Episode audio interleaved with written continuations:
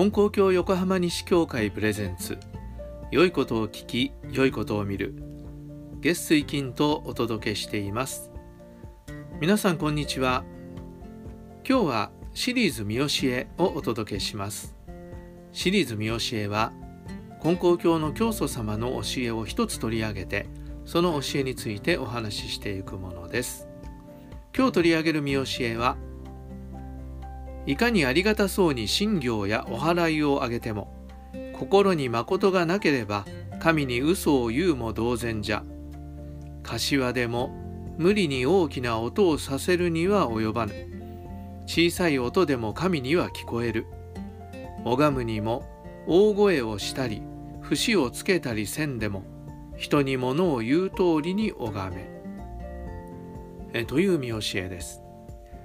信行やお祓いっていうのは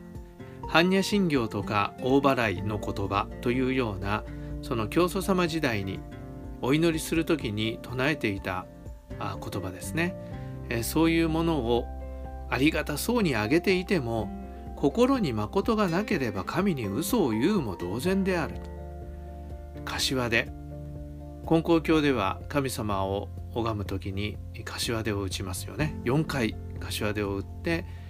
えー、それでご記念をするわけですがそれも無理に大きな音をさせるには及ばないと。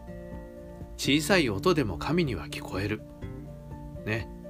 拝むにも大声をしたり節をつけたりしなくてもこれはもうそういうお祓いをあげたりする時に今はねお祓いではなくて廃止というのをあげます。親善廃止とか、えー、神徳三次とか御霊様には霊前廃止とか祖先三次とかねそういうのをあげます。えそういう廃止をあげるような時にも大きな声を出したりまた節をつけたりねそういうなんか特別な拝み方をしなくてもいいんだと。人に物を言う通りに拝めというそういう教えです。もちろん必ずしも声に出さなくてもいいと思います。心の中で話しかけるようにそういうふうにさせてもらえばいいことだと思うんですがこれはある意味祈りの本質に関わってくるようなね教えなんじゃないかと思います。こうどうしてもこう宗教的に拝むとか記念をするとかっていうと、ね、お祓いとか祝詞とかお経とか金光教で言えば金光教の廃止そういうものをなんかこの儀式めいてね節をつけたり大きな声出したりありがたそうにしたりっていうようなことをすることにね一生懸命になってしまうようなところがありますけれどもでも大事なのはそこじゃないぞというのがこの教えだと思うんですね。もちろん儀式っていうのもとっても大事だと思います。改まって神様に向かう、ね、神様にお礼の気持ちを表現するそういう時に祈りの言葉をね心を静めて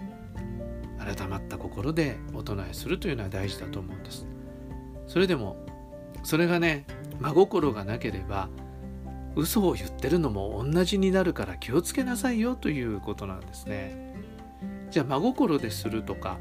気持ちがこもるっていう時にはどういう祈りになるのかというとそこを教祖様は人に物を言う通りに拝めばいいんだよというふうにおっしゃったということなんです。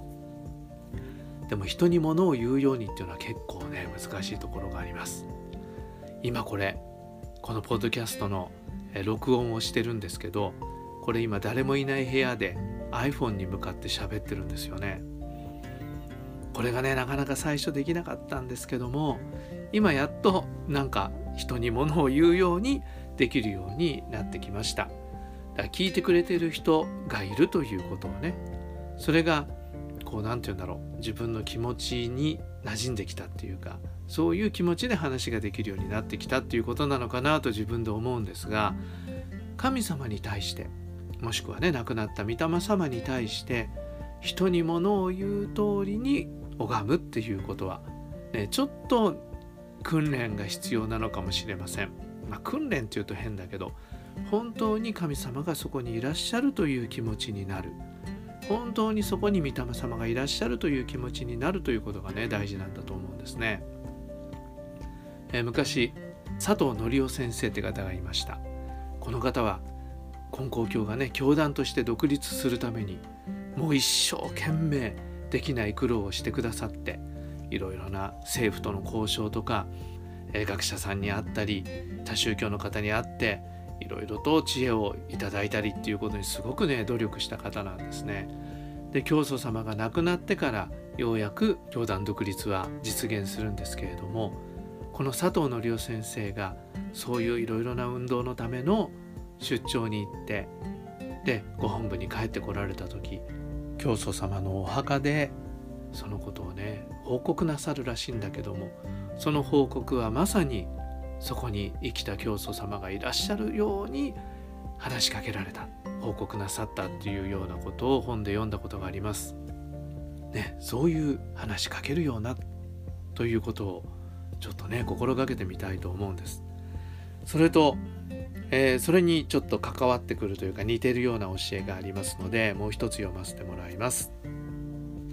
えー、これは平野五郎四郎という方が伝えてくださった教えなんですが、えー、教祖様に「私は武神人者で一向新人ができません」で「新人はどうしたらできましょうか?」とお聞きしたその時に教祖様がこうおっしゃったんですね。新人といっても別に難しいことはない。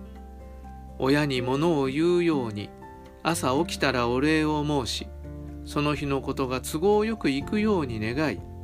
よそへ行く時には行ってまいりますと言ってお届け申し上げよそして帰ってくれば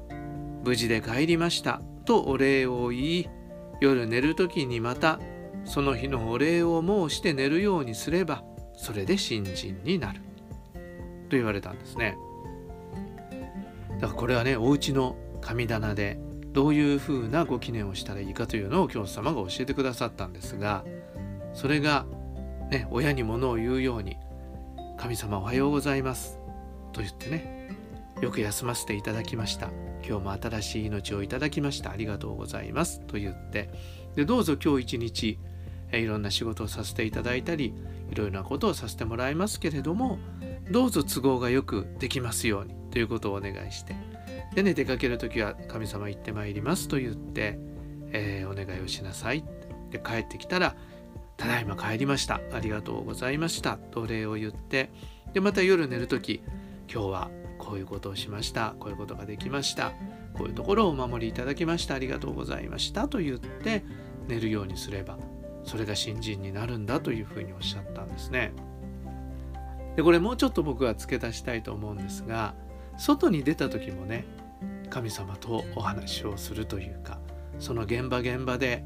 えー、その時にお願いすることその時にあったことにお礼を言うことっていうようなことをこうね出かけた時もできたらいいなと思うんです。でこれが新人生活っていうことだと思うんですよね。新人生活っていうのはいつでもどこでも神様とお話ししながら生活するっていうことなんですよね。そうするともう四六時中神様と一緒ですから神様がいつも守ってくださるというふうになるんですよね。神様というのは天地の親神様ですから天地の中にいる限り